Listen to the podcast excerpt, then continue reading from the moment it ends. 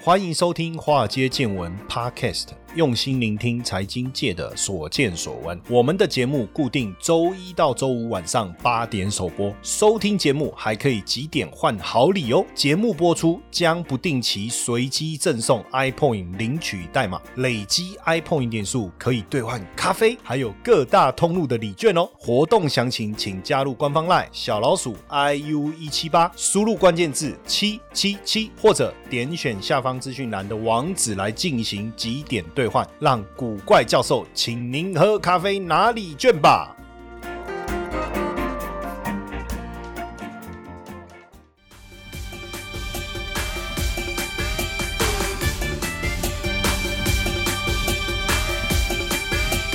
每条大街小巷，每个人的嘴里见面第一句话就是恭喜恭喜，恭喜恭喜恭喜你呀，恭喜恭喜恭喜你。恭喜发财，新年快乐！恭喜恭喜！今天是大年初一啊，那我们还是坚守我们的岗位，周一到周五晚上八点，华尔街见闻，不论台风、下雨，不论上班日、下班日、平日、假日，只要是周一到周五晚上八点准时播出，欢迎大家收听华尔街见闻 Podcast，我是古怪教授谢承彦。哎，那个恭喜恭喜，听起来真的不错，再听一下。每条大街小巷，每个人的嘴里，见面第一句话就是恭喜恭喜，恭喜恭喜恭喜你呀，恭喜恭喜恭喜你。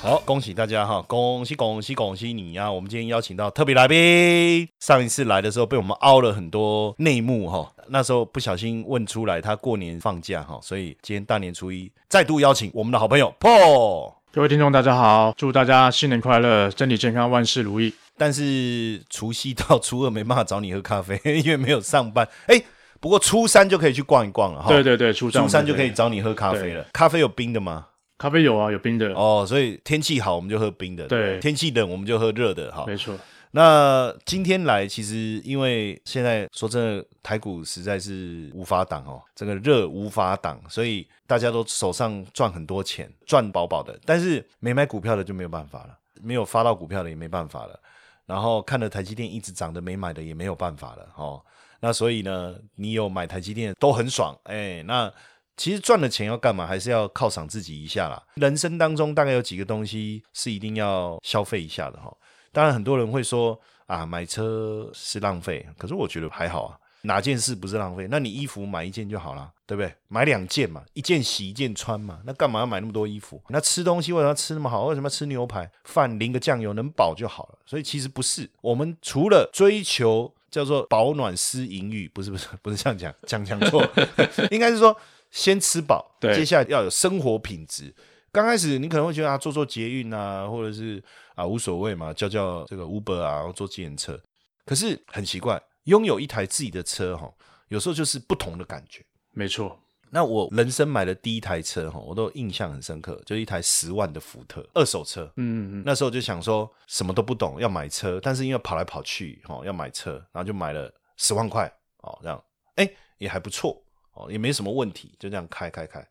那后来呢，就想要换欧洲车，那时候换了一台那个跟 Passa 同一款，但不是 Passa 那个叫什么，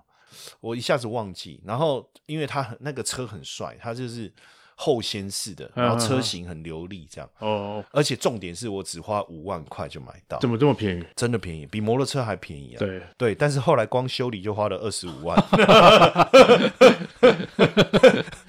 哦，所以后来那台车真的就不行了，我我一万块卖掉，哦，一万块卖掉一，万一万块卖掉，卖给那时候网络没有像现在这么发达，但是还已经可以在网络上卖东西了。呃，那我就在网络上贴说要卖那台车，然后我就想说能把它处理掉就好了。对，哦，那我总不能丢在路边嘛，对所以我就贴一万块，哈哈，然后就有一个人跑来买。他没跟你杀价吗？还杀价一万块，我在这台车上前前后后花了三十万，我快疯了，对不对？而且我要把那台车从自排改手排，我就哦，挑卡车，我就喜欢开手排车。那时候真的很喜欢手排车，我还改了手排以后去环岛，去拼那个山路。年轻啊，那时候哦我觉得开手排车换挡，哦，啦啦啦哦好好黑皮头文这字样子 D 这样子哦，漂对，移那这时候样哎，子，对，那时候真的是看头文字 D 有点疯狂。然后当然那个车就很多问题嗯嘛，又改装很多问题。然后那个网友就说一万块，因为他自己就在玩那种车，哦，他买那台车的目的是要拿里面的零件。哦，他你的零件，结果你知道我卖卖给他没多久，他打电话来屌，你知道吗？嗯因为他说他车卡在那个平交道上 面，而且很危险的。对啊对对他太太，然后赶快打给他，他去把他推耶，嗯，路人帮忙这嗯，样。嗯嗯我心里想说，我卖你车的时候，我都有跟你讲啦。对，对啊，那关我屁事啊！而且还有签合约啊，对不对？但是他就是打来骂，所以才一万块嘛，对啊，所以才一万块。而且我还跟你讲说这车怎样，你也说你清楚，没有问题，对不对？然后就不管了。然后后来我又买了一台 Volvo，这听起来很屌，对不对？Volvo，哦，看 Volvo 呢，没有三万块， 你就知道那个车子有多老旧。后来我就换了那个马自达，后来我就受不了欧洲车了。嗯，因为那个 Volvo 是开到在那个市民大道上面，也是手排啊哈。嗯我那时候很喜欢手排车，也是手排，开到半路咚，然后就不会动了，因为那个传动轴被我操到断掉这样。哦可是不是，是因为那个车子本身就老旧了，后来我就受不了，我就很怕车子一直抛锚故出障。状况，对，然后我就换了日系车，我就买了马自达，那也是买二手的，但是因为那个车主也是人家介绍，那个就贵了，那时候我买了十几万，嗯，哦，买了十三万，然后开了五年多，从来没有坏过。妥善率高，对，就是因为这样我受不了，因为都不坏，那我怎么换车呢？ 好，但是那台车就给我舅舅开，所以我就对这个车的印象很好，因为我不喜欢国产车，就台湾做的车对，但马自达它是进口车，那人就是这样，就觉得说。进口车好像还是比较比较屌一点好，比较安即全便我买日系车，我还是要进口车。然后后来我就换了马自达的修旅车，这个时候我就想要买新车了，因为那时候就是在银行工作，收入比较好了。那我就想说，不想再买二手车，我就想要买新车。但是那时候呢，我买的虽然是新车，可是我买的是四乘车，哦，四乘车，，对，所以那时候新车牌价是一百多万，那时候觉得我也买的是百万名车啊，哦。嗯但是呢，因为是四乘车，所以七十几万吧就买到了，七十七还七十八万，八五折左右，对，因为牌价还是有一点点折扣，新车啦，不会完全没空间。那我就觉得这样很划算嗯啊，因为那时候我买的那一台车，它的里程数大概一千公里而已， ，OK，里面包装什么都没有拆。哦，那那个新车的味道什么还在。的，对我来讲，它就是新车，就这样一路啦。那当然，后来我就换比较好一点的车了。哎哎哎 对对，那就不不再多讲 哦好哎，那个就不多讲，就讲到这哦就讲好。到这就好了哎对对，后面那个换的车就不甘苦谈讲一讲，后面的爽快的不要讲， 哎，对对对，刚呃后面那 个，哎对对，怕引起民怨呐、啊，民怨哈那你们这些又在干嘛？ 对不对？哦，不是不是不是。那我们找破聊是说，当然我不知道他有没有办法很客观的跟我们分享啦，啊因为他自己是卖新车的嘛，哈。对但是我想他这么勾引的人，应该还是可以据实以报。其实我们买车的管道很多嘛，我可以买二手车，像你看我早期就是车行介绍，不是二手车行，是修车行，嗯，修个车人哦，要换车，对，那所以几乎我也没有被那个二手车行赚到什么差价，所以我买的很便宜哦。这二手车，你看我买前面那几部二手车，当然有运气好的，有运气不好的哦。然后也有买这个四乘车，那时候我也有去看。那时候认证车还不是这么流行、然后这几年认证车很流行，对那时候还没有。但是我有看外汇车，我就上网看，啊什么新股车，然后又什么外汇车，他说也是新车什么什么的。我觉得很多人到这里一定也都搞不清楚了，为什么又有二手车可以理解，股就是股，又新股，然后又有认证车，又四乘车，又外汇车，然后又新车，那这样到底这些有什么差别呢？讲到这个部分的话，因为我自己在做销售是新车嘛，那我对车子其他可能不是那么熟悉。如果说听众觉得有问题的话，我就是多多指教这样子啊。针对刚刚谢老师说那个新股车哦，基本上呃，现在目前各大厂牌原厂都会给他们一个销售的一个数字。那所谓的数字呢，基本上它可能要达标嘛。那达标的话，可能某些牌子它可能没有办法达标，它就会所谓的领牌车，就把这牌领下来，那它等同新车这样子。哦对，这叫做挂牌车。那这种呃，就说它其实是新车，也没有人开过，都没有开过，它只是挂过已牌经，挂过牌。那那这种车会比较便宜吗？会会比较便宜，因为它领过哦牌了。那基本上有些我们台湾人基本上对这个可能比较在意，它基本上领过牌的话，大概会扣个十趴，哦跟新车大概差个十。趴左右。而且领过牌好像如果要贷款，利率会稍微高一点。对对，因为它等等同中中古车了嘛，中古车利率稍微高一些些。对，可能就说如果挂牌，但是是新车的话，就有些银行可以乘坐低利率视为新车，对但是不是大部分，，对，要看就要问了，对，要要问问了。清楚。对但是如果是新车，所有银行基基本上都是很低的利率，对现在的低率，率，现在大概在两趴左右，而且额度都很高啊。对没错呃基本上你一台两百万的车子，带个八成。如果说像谢老师带，我看穷哥带都没问题了，对对对，对哦，他直接整台开出去这妈样，直接就钥匙 啦，对对对，他就开走了。 对对开走了。 哎，好像我们刚才没付钱啊，付什么钱？ 谢承彦买车要付钱，好对的对对，其实后面要找贷款。 对对那好，那新股车这是我不知道新股车嘛这种不错，我觉得这种很好。对一来比较便宜，对，二来新车的味道还在，还在，对，它等同新车，然后里面的那个塑胶套也没拆，对然后也没有被人家开出去路上过。那还有一种是四乘车，对，四人车那个刚才讲的是新古车或者是新中古车，对对对，还有一种就是四神车，通常四神车会归类到，比方说主管配车，哦，主管，你是说汽车公司的？对，汽车公司本身它都会有配车嘛，哦那可能开个半年一年之后，他们就会打掉，然后把它。为什么主管的配车他开半年就要给他换？为什么主管这么爽？因为公司的福利啦，对对，这怎么可以这么好的福利对？开半年就换半年一年左右，有些有些厂牌看厂牌、啊，这么好。主管配车啦，还有试乘车呢，这个大概有一定公里数或到一个一定的年限，比方时间到半年一年，他就把它打掉，打到我们的中古车部门去做销售。那这种也不错，对，这个呢就回归到像谢老师你刚才说的，你买二手车，就像有时候运气好啦，有时候运气不好，那基本上呢就会有这个风险，因为试乘车毕竟有人给他试开过嘛。那你在试开的同时呢，你不晓得就是准车主他是用什么心态去开，可能有些人会重踩急刹，对对对，可是还好啦，B N W 车就是开来仲裁急刹，我那一台仲裁急刹这么多年了，也没什么也没怎样、啊。对对对啊，这个重车子还不能仲裁急刹，那买干嘛？B N W 强调就是那个操控还不能仲裁急刹，我都冲到快两百五，然后再刹到一百、对对对。我都这样哎、所以呢，通常我们常常在开玩笑，买了编号之后，很容易就收到罚单了。对，装各种配备都没用。对对对对对对那这种也不错啊，而且因为你刚才讲主管配车也好，试乘车也好，其实它半年它就做一个调整，对那公里数其实一定不高。对，都不高，都在五千内，然后第二个就是说，它还在保固嘛，保固内，因为啊对，新车保固是三年，三，年，我们编号不是三年，所以其实如果有什么问题都还好，对，对，回去整理一下是。没错，如果这中间有人开有问题，他也试出来了、啊，我觉得对也还不错。对，所以这个也是一个，那这种折扣空间是不是会再稍微大一点？呃，会跟新车大概有十到十五甚至二十 percent 的空间，所以像我之前买马自达那个修旅车，我其实买的就是类似这种四乘车。比新车还要再便宜大概十趴到十五趴。对对对，就我就觉得还蛮划算的。就我我还是开新车啊，对对开出去哦，你亏新车啊对，没人知道。就新车啊，对对可对，它就是对新车，只是它不是从车厂签车，对对对，有的也还是从车厂签车。对那再来是所谓的认证车又，又不太懂了。认证车又跟刚才这两个有什么不一样？对，认证车呢，基本上像我们在市面上有看到什么保时捷认证中古车啦、哎福斯认证中古车啦、编道认证中古车啦，还是宾士认证中古车，这些都是有些车主呢，他可能在买车很容易换车嘛，有些人开车是三年五年换车，但有些车主呢是三个月五个月，或是不到一年就换车比，较喜新厌旧，对对对，他可能就换了比或较是有快，新的车款，他就哎、就马又想上换换。对，那基本上这个车呢，他就回估给我们车厂，那车厂呢就认证过之后呢，觉得没问题，就给它收回，然后再转卖给其他的车主。像这种车一般来讲也都在你们原厂保养，所以过程中也比较不会有什么问题。对对对，那也还有原厂的保护这样子。那像认证车也会有保固吗？如果在保护内的话，当然有保护。那对如果它是过了保固期就没那有就没了有了，对哦，那这个是认证车，对，但认证车至少呃车况各方面，就是有经过原厂认证过了。我自己在看网路是会比一般没有认证的同年份同款式。对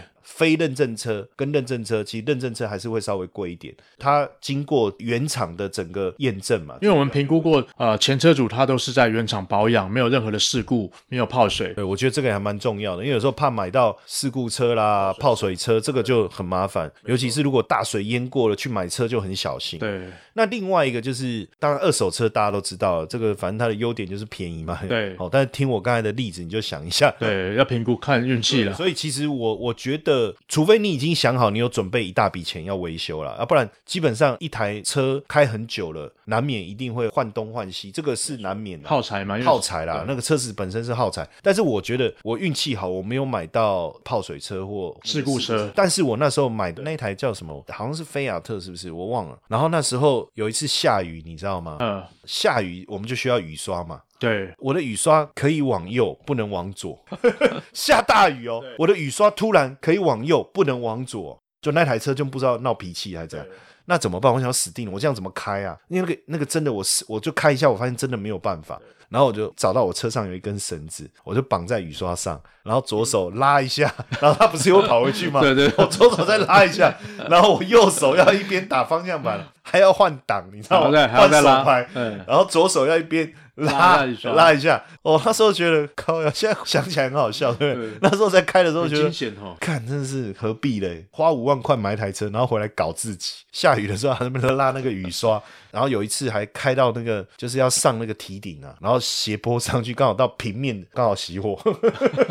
所以有时候我觉得说，当然二手车优点就是便宜啊啦，对，但是你可能有很多想象不到的惊喜， 所以我都会觉得说，尽量还是比如说刚才讲的认证车也 OK，对不对？对然后这个新股车，那还有现在有这种外汇车，外汇车就是近几年比较流行的哦，尤其是我看双 B，可能车价贵。有价差，有价差，对大家会觉得说，哎、我买外汇车也是买双 B，而且也叫新车啊，对因为它也是买进来以后才挂牌。对对对。那基本上外汇车也有分全新的外汇车，或者中古的外汇车。哦，外汇车还有一种也真的是全新全新的，的外汇车，对啊那一种就是国外开过可能一两年，其实在国外就是中古车啦，对，，就等中古车，然后再会进来或，是国外的四乘车啦，对，，类似这样的概然后念，再进来这样对子。对对，那外汇车呢，基本上还有分，我们刚才说新的跟旧的之外，还有分日规、美规哦日规美、规欧规之类。对对对对对，那每个地区都不尽相同。要买外汇车的话，稍微要注意一下。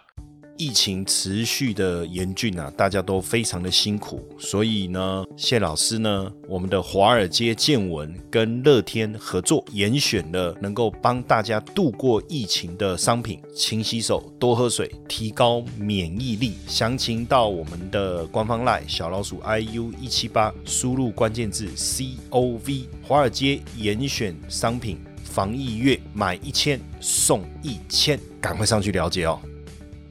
根据我的心得是，日规的车优于欧规，欧规优于美规，是这样吗？我觉得这个要看车款啊呐、就我的理解，欧规大概都优于美规。欧规也要看产地看网，我记得没有错的话，像美规的话，他们最喜欢从哪里进来？就是加州，加州因为加州的环境是最好，对它的干燥，那基本上也没有下雨。那如果是东岸的话，基本就不上一他们就定了比较不一定，因为他们会下啊、下雪啦，或或者是下雨。那基本上如果下雪的话，他们就要要撒盐嘛。那盐的话，就会造成金属可能会有一些腐蚀啊，或者怎么那样。因为像我看网络也有讲，就是说我们是左驾嘛，左驾日本是右右驾驾，但他们还是可以允许左驾的车。没错，左驾的那个人一定更少开出门，因对为对 更不对习惯。对他可能是国外的，然后对派驻到那边，他就是不想要右驾，他还是。开左驾，但是他就更少开出门。没然错嗯后日本的路都很平嘛，哦，路都做得很好。我我过去几次去日本，我的感觉就是他们真的一丝基础不苟建设做得很做得好非常很好，所以他们的车子啊各方面上路的情况各方面又很好。对所以他们也是说日日本那边的车也也不错，车况也不错。。对对没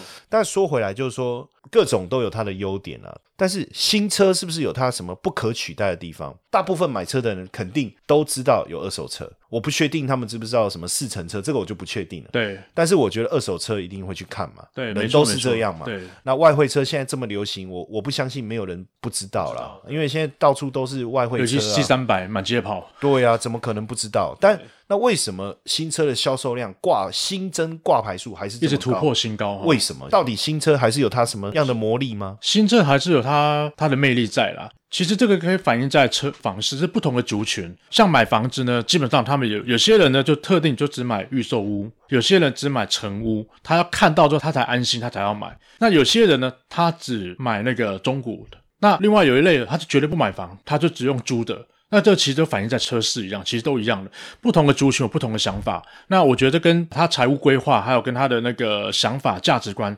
有不同的一个规划，不同的一个做法。就像说，我们常遇到很多有钱的大老板啦，或者是高级主管啦，看他收入其实都不错，为什么他还是要租房子？他就跟我分享他的理论，他说现在房子这么贵，然后我住了我喜欢的，基本上要七八千万，那我用租的其实很划算，我可以把这些钱我再转投资赚了更多钱，那何乐不为？所以每个车主的想法都不尽相同。对，其实我觉得看你是要用理性还是感性去衡量啦。因对为很多人说买新车一落地就打几折，又打几折，又打几打到骨折哈对，都每次都讲这件事情。对 那你去问买新车的人，他会觉得说啊，然后呢？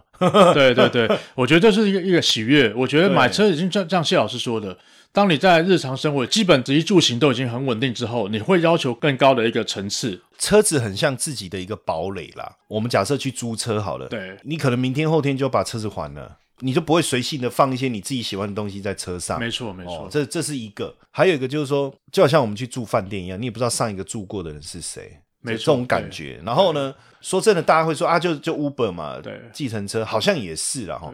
可是有车你，有时候临时有什么事啊，开了就走，就出去、也方便。嗯，哦，要长途规划、远程，你就不用再做特殊的规划。所以我就每个人的需求不一样。对那像我的话，因为我就觉得说，哎、有一台自己的车，当然我如果我们仔细的去评估，或许坐计程车还比较划算。当然，对我更常跟每位车主说了，啊我会跟他聊完之后看他的需求。但是问题是，坐电车没办法满足我人家看到我的车的时候的那个羡慕的眼神啊，对哦，对不对？对对对不对有时候这个可能又是另外一个不同的层次对，又又不一样。当然，我觉得有一种最特别，就是当你一开始先买中古车，然后心里面都会想下一次要买新车，对可是下一次还是没有能力买新车，那你就可能想说，那我买这新古车对哦或者什么。然后当有一天你真的买新车的时候，那种兴奋跟那种雀跃，好那种自我肯定啦，就好像小时候我们第一次拿到自己心爱的玩具的那种感觉。你看，你都几十岁了，你怎么可能买到新车的时候那种兴奋雀跃的心情？其实还蛮难形容的。，对对我那时候记得我第一次坐在我那台车上的时候，那种兴奋的心情，其实其实很难形容，很像小时候拿到任天堂一样。哦，对对对，或对是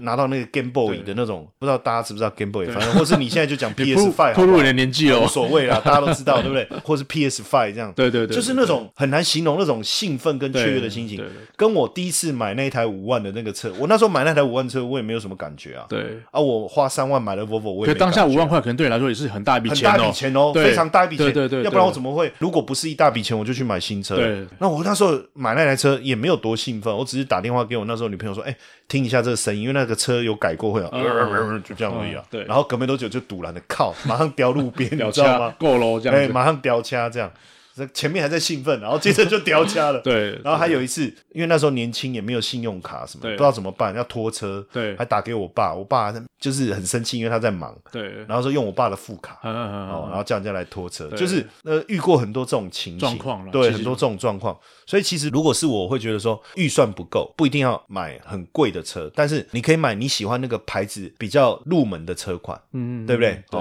至少就是说负担得起。那如果说真的觉得新车，因为新手上路很容易刮到。对，哎，尤其是会觉得自己很厉害，动不动就撞了，那你就加个保险，对不对？那其实这买个个保险呃这个问买题平安嘛，我觉得就稳就解决了哈。但是说回来，虽然你在欧系车，但是平心而论，就是我们了解一下到底欧系车跟日系车有什么差别。等一下我也可以补充一下啦，但是我想说听一下 Paul，他他都说他很客观很老实，我们来听听看是不是真的这样。欧系车跟日系车，你觉得差别在哪？我觉得回归到我我上一集我我之前来过讲那个内容哦，就是说其实还是还是回归到车主他自己本身要的是什么。那欧系车跟日系车，它可以满足的有什么对，不同？像欧系车跟日系车，欧系车又分很多不同区，有意大利的啦、德国啦、瑞典啦，像 Volvo 啊。好，我们就以德国车哦好了，好因为德国意大车利跟车我是绝对不我们就以那个德系车，就是跟日系车来做比对较对的话，对，呃，我觉得文化上面不一样，造车的他们的一个想法也不太一样。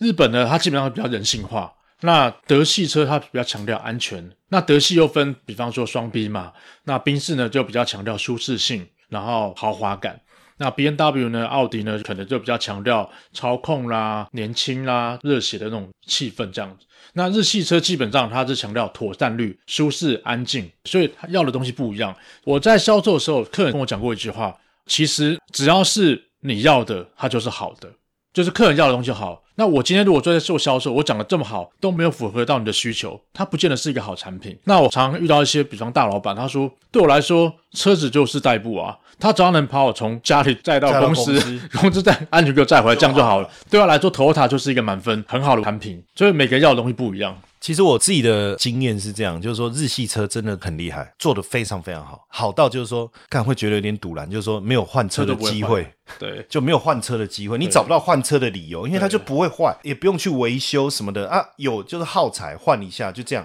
他们把东西都做到不会坏，对那我都觉得说这样是要干嘛？有这么夸张吗？当然，所以你就说，哎、老师，那你为什么要换德国车对对？没有，就就觉得对德国车总是有一种憧憬嘛。哦对那我自己开完德国车的时候，我的感觉是回不去、耶。就你要我回去开日系车，我是没什么兴趣。嗯，哎、因为其实德国车的妥善率没有大家想的这么不好，那么差我后来发现没有那么严重，这很像就是就是那个叫做苦主有没有？难免有几个苦主，对对对他就在网络上哇抱怨啊抱怨什么啊的，对那你就觉得啊好可怕哦，不敢买这样。可是实际上我自己的经验是没有问题啊，哦，这这是第一个啦，哦嗯对，那第二个就是说。开起来感觉真的不一样。因为我以前开呃日本车的时候，我就觉得我我好像司机，好像开巴士，对，就是安安转稳方稳的，嗯哎，就是转方向盘这样子，真的把你载到目的地。我完全没有感受到任何一种开车的那种。嗯乐趣，那我也以为开车就是这样，对，就是其实你转方向盘，人家说什么转到哪里指到哪里那种感觉，哦我我不太懂那是什么意思。那反种正感对觉左转不就打左边吗？右转就打右边吗？对，不就是这样吗？也不敢开太快，大概踩到大概一百二的时候，你就觉得有点吃力了有。点飘了，而且我那时候那个马自达那还三千 CC 嗯的、就要加速就已经有点吃力了。然后大概到一百五、一百八，你就觉得有点害怕，就你会有那个速度感的感觉。嗯对后来开这个车就是什么两百、两百二、两百五都没感觉，哦，哦难怪，哦，难怪罚单一直来哦，对，就你没有那个感觉，而嗯且它很快就到那个速度。麻烦是它很快就到那个速度，对。然后你要它停，它也很快就停下来，而且重点是你没有感觉它急刹。对那我以前那个是车子一刹车哎就点头车子在我前面， 对那种感觉啊，会点头那种感觉，就是就是个车子好像在我前面，我坐在后面的那种对感觉，你就觉得好可怕哦、嗯而且重点是，它好像还没刹住、欸，怎么还在跑啊？那种感觉这样。哎，那现在这车子你就觉得哦，原来安全感的意思是这样对哦，这就是一种安全感。然后就想说，常常跑高速公路嘛，那在看人家那种有事故的时候，哎，奇怪，人家说钣金后，钣金后好像真的有差哎，看到那种事故的样子对，我后来发现这好像也是一个关键哦。对但你说比较舒服不舒服，我我就没有感觉有什么差别。就是说日系车，你说做的比较人性化或什么，我我觉得这部分我我没有这个感受了。嗯，就我觉得，当然可能跟车价有关。对我反而觉得我现在那个车很舒服哦，皮椅啊，什么包覆性啊，对什么，可能可能这个我就觉得比较难，但是我觉得在操控上有一种感觉，就是人车一体。可是我不晓得，也许哪一天试看看日系车很贵的，看看有没有机会可以感受一下人车一体，或者是那种要加速就加速又刹车的，我就不确定了。嗯但是因为我们日系车最常接触的还是就 Toyota 嘛或 Lexus 嘛， ，Lexus 我是没有试过了，我不知嗯道。但是因为我觉得我开 Lexus，人家一定也以为是 Toyota，高阶版的 Toyota，对，因为远远看，对差不多嘛，样子差不多然后到很近很近，哦，哎来呀，喽，啊，原来是纳智捷啊。 所以其实还是喜好有一些，但我们在买车的时候有没有要注意什么？因为车子也是不便宜耶。对对对，即便你买国产车六七十万呢、可能很多人他也是要存很久的钱，对或是没错贷款也要缴好几年。嗯那你更不用讲上百万、两三百万的车子，哎真的确实是一大笔钱。我有时候人家说移动的房子啊，嗯移动的城堡，对不对对？对霍尔的这个移动的城堡，那我们要注意什么嘛？要不然万一买错了，说真的，一转手损失也是惨重欸哎、接下来就是我们今天的彩蛋时间， iPhone 领取代码 M 一二九二。活动详情呢，请到下方的说明栏观看。对，我觉得要注意的地方可能就是呃像我们刚才提到的年事的问题嘛，就是买车的年事的问题。哦就比如对对说对你现在是六七月，你对可能买到的是去年的年式，对那对就再对等几个月好了。对对，哦对，但是如果你你就是刻意要便宜一点，那你对就可以买去年跨的年式式的，对对对对对对。那如果说基本上也顺便跟听众分享，如果说你是三年换车或是五年内换车的话，基基本上不用考虑，基本上是买最新的年式会比较划算，哦，因为对折旧就比较折旧少比较少。对对，对就是那像我的习惯，一台车我就是开个有15有感情，我就是一直开开下很去久我我就尽量买到便宜一点。，对，那这样基本上如果是开到五年、十年以上这种车主，他就无解，就尽量买跨年式的。如果说它配备上面没有什么太大升级或者一样的话，基本上就是买跨年式，就是其实我我我觉得嗯得上一个世代有个好处，你知道吗？就是又便宜，然后配备又多到不行。那反而新一年式有时候或是改款，对反而配备会少一点点。可是谢老师，现在目前是的改款通通常之后，现在目前你知道我们刚才讲到晶片的问题，现在因为即将迈入电动车市场，所以它每次升级，它可能虽然说配备不会那么好，可是它在科技上面的进步可能是没有办法取代的。所以为什么这一次我觉得导入那个半自动驾驶？半自动、半自动驾驶到底是什么样？可以跟我们解释一下吗？半自动驾驶现在就目前像日系车的话，还是说德系的都有这套功能，但是它的那个高低阶程度不太一样，所以大家如果有机会的话，呃，可以去试试看，预约个时间，然后去经销商试试看日系车跟德系车它的半自动驾驶。对，像什么 Honda 还有 Honda Sensing 啊，那马自达他们什么 Active 什么什么不同的系统，那基本上现在半自动驾驶有点是源自像特斯拉。那其实，在双 B 来说的话，在十年前左右就已经有所谓的半自动驾驶，它只是没有把它下放到我们现在普遍的那个车款。嗯，对。那其实现在半自动驾驶基本上我们现在都在 Level Two 所谓的半自动驾驶第二阶段，那基本上它就是可以车道维持加上主动式跟车。那主动式跟车呢，就是比方说你时速在高速公路上定在一百，那前面如果有塞车啦，或是有事故减速的话，它会它会自动哦比方前面六十的话，它就帮你减到六十。那当前面车子加快速度，它定到一百，对对对，它也不会帮你加快到设定之上，就不会这样超速了。对对，就不会超速的。我是觉得半自动驾驶这种导入在目前车市，会造就另外一波的一个购车潮。还有一个就是帮你停车，是也是半自动驾驶吗？对对，也算在半自半自动驾驶驶系统，因为就半停帮你路边停车路边。停车。但这一套我觉得本身我们现在技术好的话，基本上是不太需要了。所以没我有们嗯很多女孩子都不会停，像我太太她都不会停车啊、哦真的哦对啊，哦那所以半自动驾驶现在就是一个标准配备，现在基本上都大部分都是标配的， OK 都是标配。大部分都标配，所以比如说可能上一款没有，这一款有，那你看你要不要享受这个设备？，对，那你可能就要换新哦款的。对对对，所以我觉得车子日新月异了哈。我还是觉得拥有一台自己的车还是蛮蛮蛮幸福的一件事情啊。说对真的，对说真的，当然你说去哪里啊，反正叫个车，在台北市是方便，但是去中南部就不一定了。对你半夜如果想要吃吃个东西，你叫个车不多不方便，或者是你想要一个人出去透透气，你叫个计程车有一个为什么司突然机想要一个人出去透透气？ 这个场景设定是蛮奇怪的。啊我们之前在高雄就遇到，就是在路边哦，然后我们要拦计程车拦不到，后来受不了，这样就是一人一直拦不到计程车，我们就只好叫 Uber。结果 Uber 有很久，因为他他他 Uber 也不是说你因为车少嘛叫就有，对对对也是他也会说啊还要十五分钟，结果就来一台计程车了，靠腰，那我到底怎么办？我要上计程车吗？把还是上 Uber Uber 取消吗？嗯干什么的？